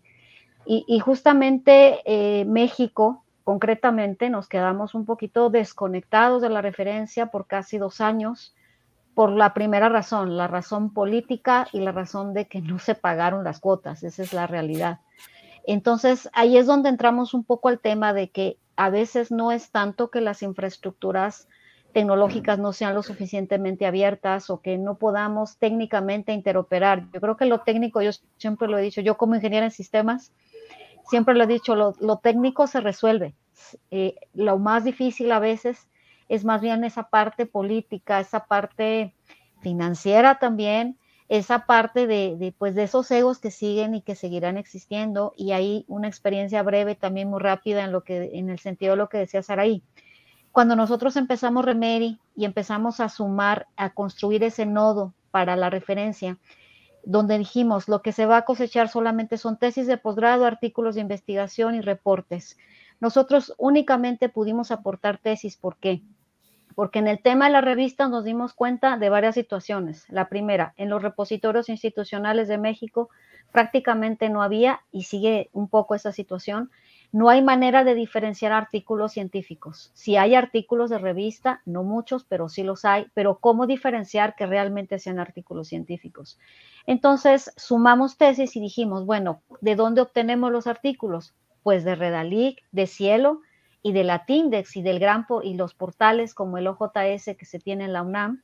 En mi caso, yo tuve un acercamiento, primero en, particular con cada uno de los dirigentes de estos, este, de estos portales, y pues me pasó un poco lo que dice Saraí, o sea, no, no hubo manera de poder hacer una integración, pero de Redalic sí tuve respuesta. Con Redalic, de hecho, desde el 2000, que fue 2014, 2015, estuvimos colaborando. Ellos nos generaron repositorios, le llamamos nosotros de servidores de metadatos OAI. Entonces, lo que hicieron fue generarnos un servidor de metadatos por cada institución en donde nos colocaron las publicaciones de los artículos de, sus, de los investigadores afiliados, de los autores afiliados a las instituciones, porque sabemos que ellos, uno de los trabajos fuertes que han hecho es en la normalización precisamente de los nombres de instituciones. Entonces, después, por situaciones del repositorio nacional, que tuvimos ahí una pausa, ahora hemos retomado esa colaboración, justamente estamos trabajando nuevamente con Redalig y nosotros en este momento en Remedia estamos cosechando no solo los repositorios, ya empezamos a integrar también portales de, revistas científicas que, que, tenemos la certeza que son eh, de esa naturaleza de algunas instituciones. Y también estamos sumando ya los repositorios que nos empieza a generar nuevamente Redalic. Ahorita ya tenemos 27 y la meta a unos meses es de tener 100 servidores de metadatos de OAI que vayamos sumando al nodo de la referencia. Entonces, en concreto, técnicamente creo que sí es posible lograr una infraestructura común, pero hay temas de política, de normativa y de financiamiento que quizás es, más difícil de, resolver. Gracias. Yo, creo que eso nos ha pasado a todos los países, nos hemos quedado por fuera de la referencia, sea por una cosa, sea por la otra, pero a todos creo que nos ha pasado. Fernando está que se habla, yo sé que él se está moviendo, pero conociéndolo me está sacando letreros. Bien, perdonen lo inestable de la conexión ahora, disculpen todo el movimiento, pero, pero tuve que salir de donde estaba. Eh, a ver, un poco, me perdí mucho de lo que dijeron, pero, pero, pero esta última parte sí pude escucharla. Eh, y retomando un poco por ahí lo que vienen hablando y la, y la pregunta inicial que, disparó esta parte de, Martín y, y respecto a concretamente a, la postura de a la postura de, Claxo o, de la referencia en términos de, repositorios y de, revistas, creo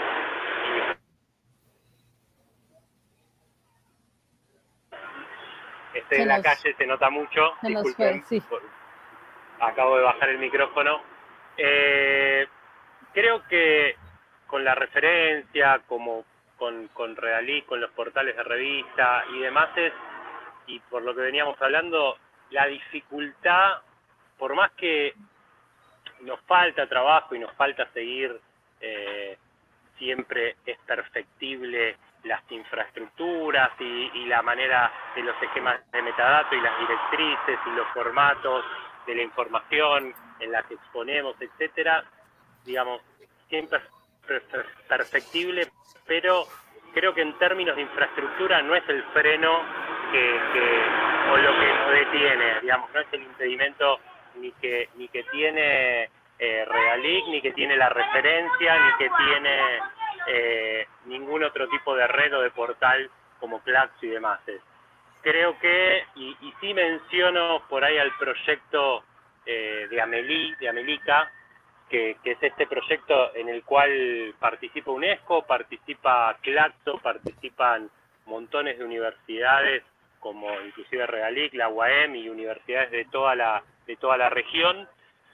Me parece que, en ese grupo y, digamos, lo que se intenta es una discusión y dar un debate eh, y visibilizar más en términos políticos. Me parece que, que por el estado y la evolución de ya de más de 20 años de acceso abierto en la región, lo que viene a plantear Amelica es, es una postura respecto al acceso abierto y, respecto a queremos y, defendemos el acceso abierto y debemos trabajar con un acceso abierto de esta manera, ¿no? Y eso obviamente eh, lleva a, romper con, con, algunos modelos de acceso abierto que hay en la región y ni que hablar se pone en discusión y en tensión otros modelos de acceso abierto como el Plan S en Europa, que muchas veces tiene la venia o está secundado e impulsado por el mismo, por, por el mismo sector editorial que, que por el cual terminamos de, de, de construir o de fortalecer el, acceso abierto. Entonces, me parece que más allá de lo técnico, tenemos un problema de político, eh, en el sentido de, de, tomar una definición y un acuerdo político de qué acceso abierto queremos, cuál es realmente lo sustentable y poder impactar realmente en las autoridades políticas y volverlo un tema de agenda nacional o regional para, para los organismos de ciencia y tecnología y que no pueda dar vuelta a la página eh, un nuevo gobierno que venga, un nuevo cambio de autoridades. Y sin lugar a dudas el segundo, pero, pero eso nos pasa en todos los aspectos por ser América Latina, el financiamiento. Sin lugar a dudas, poder montar infraestructuras, no tanto así como para revistas eh, ni para repositorios que, en algún punto sabemos que infraestructuras nacionales o regionales son costosas de desarrollar y de mantener, pero el mayor problema son los datos, poder gestionar esa cantidad de volúmenes de datos y lo mismo, y es volver a abrir y volver a tener las protecciones del caso o los cuidados del caso donde poder buscar el beneficio de, esa apertura, pero tampoco en algún punto tomar los cuidados del, caso para que no se termine de producir un extractivismo de ese conocimiento y un aprovechamiento por países mucho más desarrollados que tienen otra infraestructura para utilizar, para explotar, para cruzar esos datos, que la propia que podemos llegar a tener nosotros a nivel nacional o a nivel regional. Eso. Voy a aprovechar esta intervención de Fer para poner sobre la mesa otras preguntas que nos quedan ahí. Es, hemos visto que a pesar de que hay políticas, sea que ya estén sancionadas, que estén revisadas, que estén en camino, parecería que no alcanzan a cubrir todas las necesidades y que no alcanzan a hacer la, la alineación nacional suficiente para que esto ruede sin ningún inconveniente. La pregunta entonces es, ¿qué nos falta? ¿Qué nos falta hacer en esta política? ¿Qué, qué, cuál sería el siguiente paso para tratar de que esto funcione. Y les voy a unir ahí otra pregunta con relación a lo que acaba de decir Fernando y es, ¿cómo creen ustedes que nos va a pegar el plan S? ¿Cómo creen que nos va a pegar la declaración de UNESCO eh, respecto de la ciencia abierta? ¿Cómo, cómo, ¿Cómo vamos a mover estas políticas de cara a las necesidades nacionales y de cara a lo que está sucediendo en el internacional?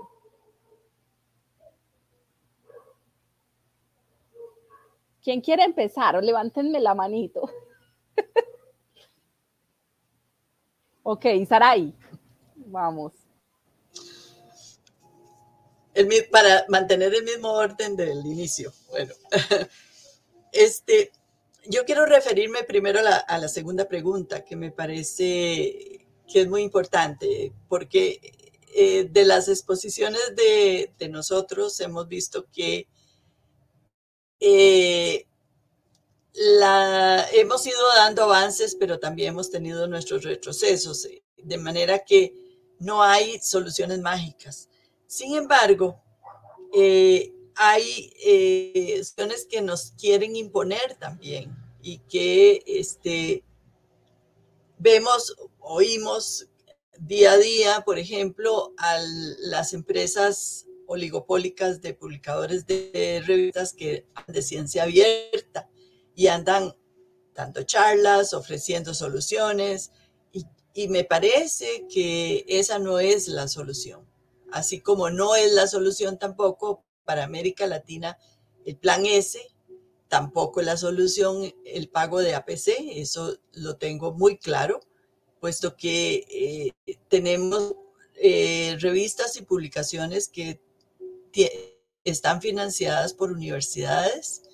Eh, y en este sentido nos vemos que hay una, unas soluciones que hemos ido aplicando eh, pero sobre todo los principios de la ciencia abierta que tenemos que resguardar, porque no es que lo hayamos perdido, pero podríamos perderlos.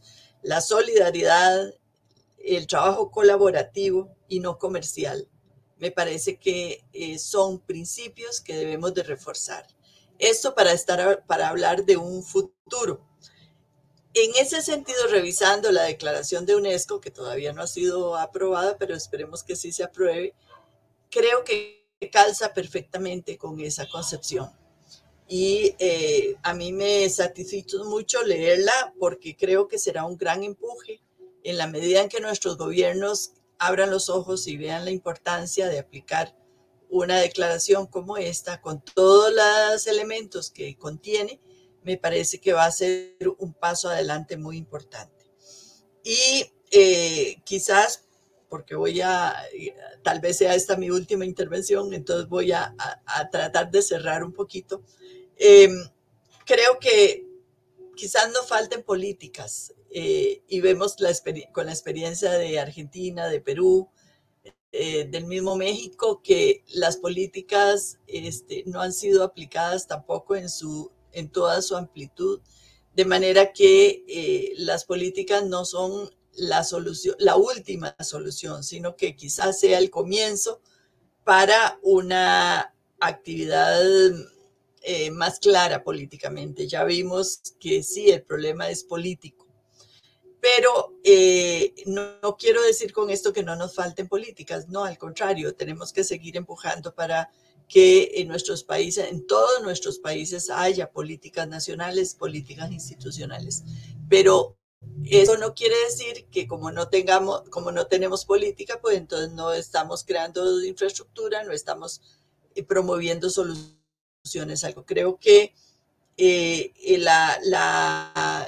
las actividades de convencimiento, de cambio de cultura en, nuestras, en nuestros académicos es sumamente importante y es quizás algo que lo, en lo que tenemos que priorizar sobre todo en estos momentos, para poder avanzar. Y eh, a la par de eso, simultáneamente creando o desarrollando la infraestructura que este, nos haga falta. Por ejemplo, eh, también la integración de sistemas dentro de cada país, no es solo sistemas a nivel de América Latina, sino dentro de cada país. No todos los países eh, tienen repositorio nacional, por ejemplo, no todos los países tienen un portal de revistas nacional. Entonces, eh, esa, esa parte de infraestructura también es importante. Por supuesto que tenemos que tomar en cuenta el problema de los recursos, pero eh, hemos visto, la práctica nos ha demostrado que eh, si hay convencimiento en las autoridades, los recursos aparecerán de alguna manera. Así es que eh, yo creo que esas, esos dos componentes, la formación, educación, capacitación y la infraestructura, son eh, aspectos en los cuales tenemos que trabajar con política o sin política. Y a la vez, simultáneamente, pues tenemos que seguir empujando. Gracias. Gracias, Saray. Efectivamente, vamos a ir cerrando últimas intervenciones. Eh, a veces se nos olvida que la ciencia es un derecho humano fundamental para el desarrollo de civilizaciones y nos quedamos en los egos. Julio. Bueno, yo eh, también me, apego bastante a lo planteado por Saray. Ahora, yo pienso que eh, un punto estratégico, solamente para referirme al caso eh, de las recomendaciones de la UNESCO para ciencia abierta que deben ser presentados este mes, esperemos, ¿no? Es el hecho de que nos va a permitir, eh, vamos a decirlo así, hacer algo muy estratégico en esto, que es evangelizar en lo que es ciencia abierta. Eh, porque a 20 años de haberse dado la declaración de Berlín y las demás declaraciones paralelas, a 20 años de los primeros eh, pasos formales, ¿no? De esto que después se, se, transforma en algo mayor y llamamos ciencia abierta en el mundo, ¿no? Eh, aún nos cuesta trabajo a veces pensar y, y entender cómo en el mundo académico, en nuestras universidades, muchas personas no entienden la lógica de lo que es el acceso abierto, no entienden, eh, piensan, por ejemplo, que acceso abierto es perjudicial, eh, no entienden la idea, después de haber atravesado todos los insabores que nos ha, y los aprendizajes también, mal, que bien, que nos trajo la pandemia, entender que la ciencia necesita ser colaborativa, necesita ser inclusiva, necesita ser ciudadana, ¿no? Y que una ciencia de ese tipo es la ciencia que requiere eh, nuestra, sociedad, el mundo como un todo, ¿no? Eh, de cara hacia los cambios que debemos dar, ¿no? Entonces, eh, hablar de ciencia abierta sobre el enfoque de las recomendaciones que da UNESCO es un buen punto de apoyo y reitero, es sobre todo un elemento estratégico que pienso yo debemos aprovechar en el contexto de las cosas como se han dado, en el contexto global de las cosas como se han dado, eh, y eh, utilizarlo como un instrumento precisamente para alfabetizar, eh, tanto en el mundo académico como en la sociedad como tal, ¿no? la importancia de una ciencia abierta como bien común para todos, porque creo que ese es otro punto y aspecto que es importante resaltarlo, y decir concretamente qué es ciencia abierta. ¿no? El manifiesto de la UNESCO ya nos propone inclusive una definición muy integradora, ¿no? que eh, nos permite obviamente avanzar en esa alfabetización, en esa evangelización. Bueno, nosotros lo tomamos como evangelización, eh, de tal manera que eh, esto nos dé pie, obviamente, a interactuar con aquellas personas que toman decisiones y que dan pie a las políticas en nuestros países, porque ahora sí tenemos un instrumento de un organismo supranacional y que, claro, se puede tomar como buen punto de partida o, piedra de apoyo para hacer cambios. Gracias. Muy bien, Julio, muchas gracias. Eh, Rosalía, si quieres. Sí, gracias. Eh, bueno, eh, ya para, como dicen, ir cerrando un poco los temas, yo lo vería desde dos perspectivas.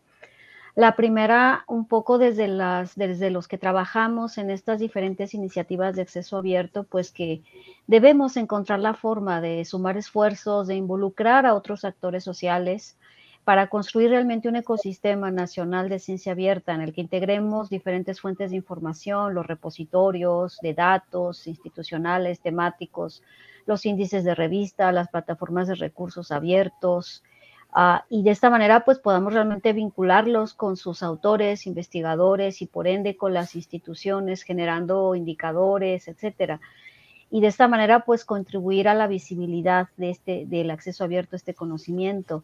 Y, y adicional a ello pues construir, empezar a construir esas comunidades al interior de las instituciones de educación superior, de investigación, a través de lo que han comentado también de programas de sensibilización, alfabetización, capacitación, difusión sobre las oportunidades y beneficios de la ciencia abierta y también eh, para promover la creación de mecanismos que incentiven su participación. Eh, de alguna manera que, que, las propias bibliotecas y los tomadores de decisiones pues se, tomen como una unidad interlocutora al interior de las instituciones para orientar a los investigadores en todo lo relacionado al acceso abierto, lo que son las llamadas oficinas de ciencia abierta, y que sea una especie intermediario entre los autores y los encargados de gestionar los, los acuerdos, inclusive previos a, al, al, envío de los manuscritos. Y en ese sentido, pues empezar a, empujar un poco eh, el que se tomen en cuenta todas estas recomendaciones, valores y principios que en esta declaración eh, de ciencia abierta por parte de la UNESCO se está, se está promoviendo para que realmente esto pueda permear hacia una política pública eh, real para promover la ciencia abierta, porque final, al, final del día, pues todas las instituciones eh, operamos de alguna forma bajo ese, ese marco, ese paraguas de políticas, y entonces al final, de alguna manera, tendremos que encontrar la forma de, permear en ello. Entonces, eh, pues bueno, eso creo que es uno de los, de los mayores retos, que logremos esta suma de esfuerzos a nivel de organizaciones, de instituciones y de autores y generadores de contenido y que esto permee hacia nuestras respectivas eh, consejos o ministerios de ciencia y tecnología. Gracias. Yo te escucho y me voy como angustiando porque se nos quedan un montón de temas importantísimos en el, en el tintero. El tema de evaluación de la ciencia, por ejemplo, es un tema crucial. Se nos fue Fernando, se nos cayó Fernando. Em, bueno, y, y, Saray también dejaba sobre la mesa todo el tema de ciencia ciudadana y, y, y cómo, y cómo cómo la ciencia tiene que transformarse para darle alcance a la ciudadanía. Démosle unos segunditos a, Fernando a ver si lo logramos para que podamos escucharlo y hacer el cierre con él. Yo, de todas maneras, aprovecho el tiempo, les doy mil y mil gracias. Fue una maravilla tenerlos, escucharlos. Un honor haber podido compartir con ustedes. Ahí está Fer. Fer, te escuchamos. Acá estoy tu cierre, dale. Bien, no, solamente de cierre para redondear y, saco la cámara para que se me escuche un poquito mejor. Eh, adhiero sin lugar a dudas a, la última recorrida de comentarios de, todos mis compañeros. Me parece muy importante el trabajo de, esta, esta de la UNESCO y poder a, a nuestras autoridades, a nuestros gobiernos en, en, este manifiesto y en esta declaración de ciencia abierta, que, es imprescindible y que es necesario que, la tengamos y es urgente que la tengamos antes de que, de que suframos una, una nueva pandemia, si quieren, en el mundo. Como hablábamos la otra vez, digo, lo que hubiese sido esta, pandemia contra el COVID-19 o producto COVID-19, mejor dicho, si las patentes de, las vacunas tuviesen esto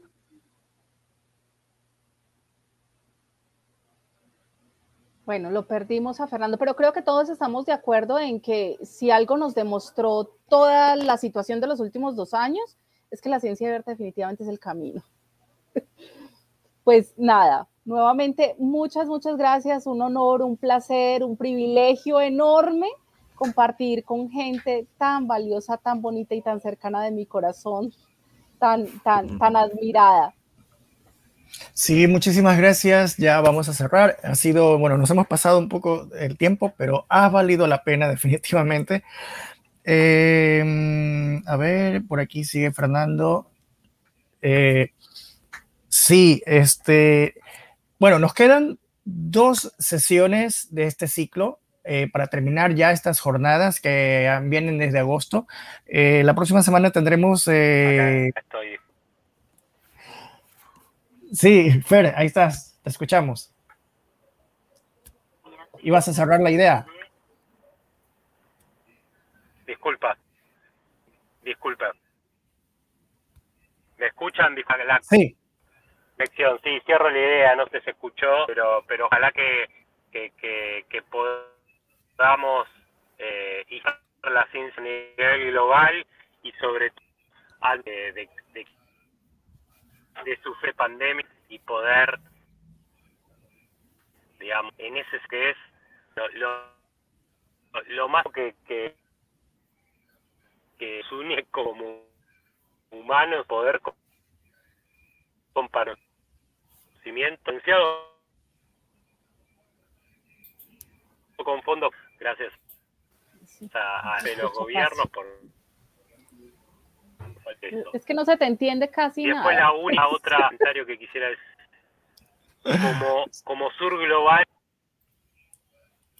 no que trabajé perder ah bueno entonces cierren cierren ustedes entonces no pasa nada.